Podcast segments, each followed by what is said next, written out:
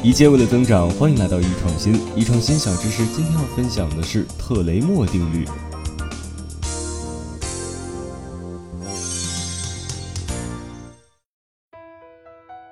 哎，《西游记》啊，作为四大名著，各大卫视呢每年都要轮番的播放。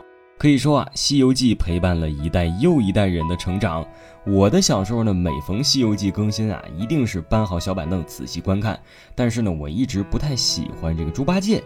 像猪八戒这样的人呢，好吃懒做啊，经常抱怨，还爱打小报告。遇到一点困难，要么就是求助于孙悟空，要么就是嚷嚷着分行李回高老庄。事业心啊也不强。说难听一点啊，这就是个蛀虫啊。他是怎么在团队中一直存在，活到大结局的？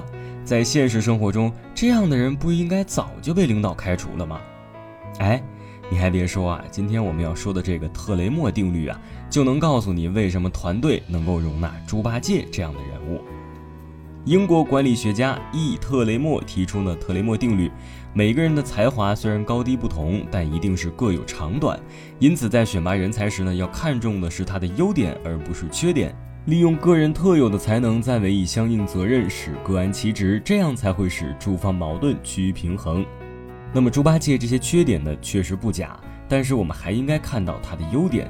首先呢，他是团队中扮演了润滑剂的角色。猪八戒率真而又风趣，能够起到活跃团队、促进团队关系的作用。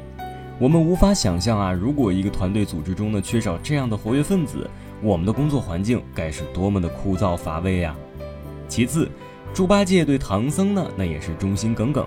他明白，论能力比不上孙悟空，论勤奋他比不上沙僧。在这个团队中啊，他的一切都是唐僧给的，所以唐僧的话呢，他也不敢忤逆。